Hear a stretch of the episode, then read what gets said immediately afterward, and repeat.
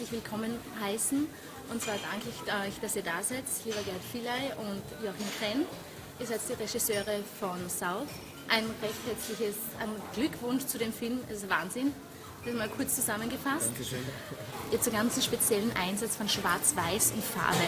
Mich hat ihr sagt, das ist für den Inhalt wichtig, weil es ein bisschen das düstere New York darstellt mit dem Regen. Ich hatte aber zusätzlich den Eindruck, es erinnert mich an so Sepia-Fotos, an Erinnerungen. Und ihr spielt ja ganz stark mit Vergangenheit und Erinnerung. Ja, das ist, also es, ich glaube, es hat zwei, drei ähm, letztendlich Ansätze gegeben, warum wir letztendlich schwarz-weiß gemacht haben. Einer davon war ein ästhetischer Ansatz, weil wir das erste Mal drüben waren in New York, war uns einfach schlagartig klar, dass man das in schwarz-weiß machen muss. Und also für uns, wir müssen es in schwarz-weiß machen. Wir haben vorher immer in Farbe gedreht, aber ähm, so wie wir die Stadt erlebt haben, im November vor allem, wo wir dann, wo wir sehr oft drüben waren, war das, war das einfach ganz klar, dass wir in Schwarz-Weiß drehen wollen. Es hat aber eben eine inhaltliche, äh, eine inhaltliche, ähm, einen inhaltlichen Grund. Und ähm, ich weiß nicht, also manche kriegen es mit, manche kriegen es nicht mit, aber Bruce ist eigentlich farbenblind. Er hat eine Krankheit, die, auf, ähm, mit einer Cerebrale Achromatopsie. Zere zerebrale Achromatopsie, der kann es immer besser aussprechen als ich. Gutes Team eindeutig. Und ähm, das, das, ist eigentlich äh, hundertprozentige Farbenblindheit aufgrund eines Traumas. Also das gibt es tatsächlich. Du siehst, du siehst keine Farben mehr, du siehst nur mehr schwarz-weiß. Und man, im Film erkennt man das auch. Also es gibt, es gibt, äh, es gibt Sequenzen, wo, wo einem das klar werden kann, woher das kommt. Okay, sehr interessant noch ein zusätzlicher Faktor, einfach was seine Figur betrifft. Genau. Das ist jetzt einfach auf der Innung. Und natürlich auch, weil, weil du das gerade früher angesprochen hast. Das mit den Bildern, das mit den Fotos. mit den Fotos und mit dem Diese das Optik, ist, dieser Look. Genau, das ist von vornherein, wenn du schwarz-weiß machst, hat, hat es immer dieses Gefühl von Retro, von Vergangenheit, von das spielt natürlich auch eine große Rolle innerhalb dieser Entscheidung. Ja, ähm, apropos Farben, für mich war der Titel South, für ihn, für die Hauptfigur von Bruce, ist es das Flüchten in ein anderes Leben, in den normalen Alltag. Genau. Äh, ist das South so für Wärme, steht es im Allgemeinen für Wärme oder hat es noch einen zusätzlichen Faktor? Ja, ja, nicht nur, aber es ist auch für ihn bedeutet, weil er hatte diese Sehnsucht, also erstens einmal nach Südamerika, in den Süden zu gehen, dann natürlich noch motiviert durch dieses Tagebuch durch, äh, nach El Jardín de Dios, was eigentlich heißt der Garten Gottes. Also ist Süden für ihn auch irgendwie ein bisschen jetzt naiv gesagt das Paradies, wo er hin möchte. Und deswegen auch dieser, das, also wir haben den Filmtitel auch wenn wir das zum ersten Mal, ganz lange Zeit haben wir immer andere Filmtitel gehabt, also Arbeitstitel, und wie das dann festgestanden ist vor einem Jahr, dass wir auf den Titel rausgekommen sind, hat uns das erstens einmal unglaublich gefallen, dass es eben nur ein Wort ist, dass es eine Himmelsrichtung ist. Also die in den Süden, Süden, Süden ist immer Sehnsucht, Licht, Wärme, es ist alles da.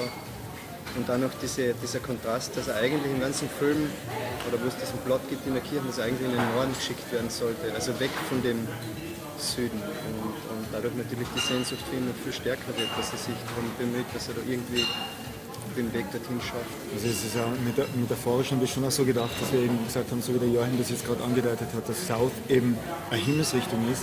Das heißt, es ist eine Orientierung und wenn du sagst, wohin orientierst du dich, wo, dann ist, die, die, ist die, die, die Antwort darauf, also ins Licht, du hast die Sehnsucht, dich nach dem Licht zu orientieren. Das ist auch diese Sequenz, wo der Bruce unter diesem Ja. Skylight steht und es so regnet. Eigentlich hat das auch genau mit der Idee zu tun, dass du sagst, er ist wie ein Motte, er sehnt sich komplett, er sehnt sich nach Licht. Und ähm, das hat alles zu tun mit diesem Titel. Und im Gesamten dann, ähm, weil für, also für uns ist die Geschichte ja eigentlich eine Geschichte über, die, über, über diese Sehnsucht nach nach einem selbstbestimmten Leben. Das ist ein ganz wichtiger Punkt der, in, innerhalb der Geschichte. Jeder der Charaktere hat diese, hat diese Sehnsucht. Das heißt, wenn du lebst, äh, im Laufe deines Lebens merkst du irgendwann einmal, dass ähm, all die Handlungen, die du setzt, die kannst du nicht mehr revidieren. Äh, revidieren. Alles, was du sagst, ist gesagt, alles, was du getan hast, ist getan. Und du kannst, wenn du jemanden verletzt, dann kann der verzeihen, aber du kannst es nicht mehr ungeschehen machen. Und äh, ich glaube, wir alle kommen im Leben auf einen, auf einen Punkt, wo du dir sagst, es gibt so viel in meinem Leben, was ich eigentlich loswerden möchte im Prinzip. Und, im Extremfall ist einfach diese Sehnsucht da neu anzufangen. Ich möchte alles hinter mir lassen und noch einmal komplett neu starten. Und das hat natürlich auch sehr stark zu tun mit diesem Gefühl von Süden. ein wunderbarer Moment war für mich, wie das FBI die Zeichnungen von ihm entdeckt hat. So nach dem Ansatz, er ist eigentlich ein Monster, aber ein Monster kann diese Zeichnungen nicht machen. Ja, Genauso wie, Vielen Dank, das, das ist, ist, wunderschön, die Frage. Weil, ja, weil das war definitiv der Gedanke, weil wir uns immer gedacht haben, weil wir uns immer gedacht haben, äh, ähm, also diese, diese ganze Bankraubgeschichte. Uns, e, egal ob man jetzt Journalist ist oder ob man Filmemacher ist oder Bankräuber, ähm, du hast ein emotionales Leben. Das heißt, du, du fühlst Glück, du fühlst Unglück, du fühlst Hass, du fühlst Zorn, du fühlst Schönheit. Ich glaube, das ist alles mit da, egal wer du bist. In, in, also die, das Maß ist natürlich verschieden. Ja, und auf die Frage hin, das ist ja das, was den Ding so beschäftigt, den Agent, der dieses Tape immer wieder aufnimmt und mhm. diese Recherche macht, und dann, okay, das ist, so wie du sagst, ein Monster, oder das ist einer der meistgesuchtesten Verbrecher zu dem Zeitpunkt.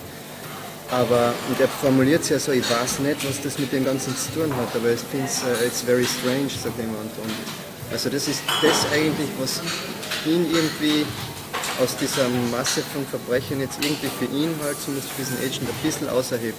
Ich glaube, sonst würde sich zum Schluss gar nicht so um ihn. Das ist ja das Grund, warum der, äh, ist der Grund, warum der Agent das Buch mitnimmt auf die Station, weil er eigentlich weiß, das ist der Schlüssel. Das heißt, wenn, wenn er den wirklich trifft, dann ist vielleicht das Buch das, was das stoppen kann.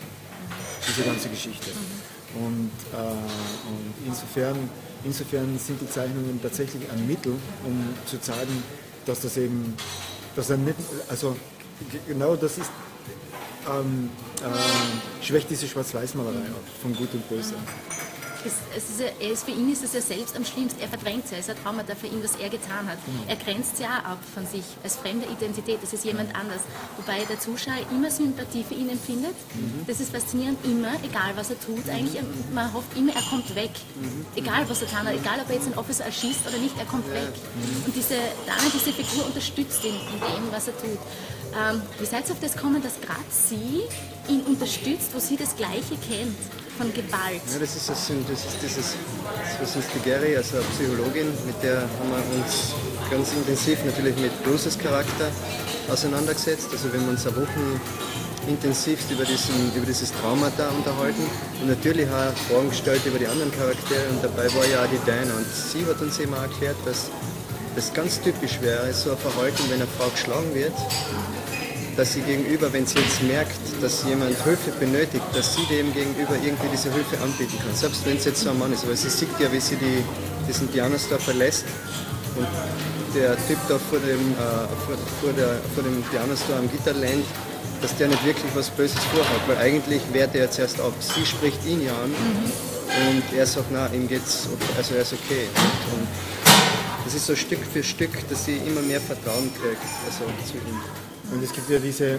und genau aus dem Grund, äh, genau aus dem Grund haben wir letztendlich diese eine Szene ähm, ähm, zur Geschichte dazugestellt, wo nachdem die Diana geschlagen wird vor seiner Partnerin, geht wieder Bruce ins Stiegenhaus. Es wird wieder gut. Und sagt zu ihr, es wird wieder gut, ganz genau.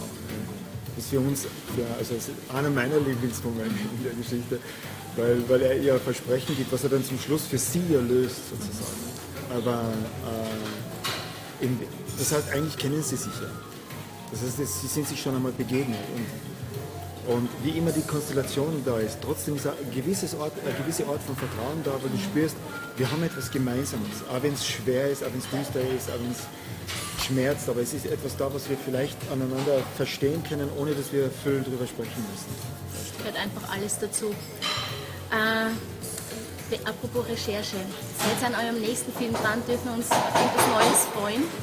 Ja, also wir sind tatsächlich schon, äh, ja, es gibt schon eine sehr, sehr erweiterte Version von einem Treatment. Und wir wissen nicht, ob das wirklich der nächste ist, mhm. aber ähm, der, Film, äh, der Arbeitstitel heißt Antarktika. Und äh, die Geschichte, es geht im Kern darum, ähm, die Geschichte spielt in Europa im Sommer und parallel dazu in der Antarktis auf einer Forschungsstation im arktischen Winter. Also so viel wir verraten. Dann hoffe ich für mich ganz persönlich, ganz egoistisch, dass wir bald wieder von euch was sehen und okay. wünsche uns noch alle ein schönes Abschlussfest. Danke, Danke für eure Zeit. Danke. Tausend Dank. Sehr schönes Interview.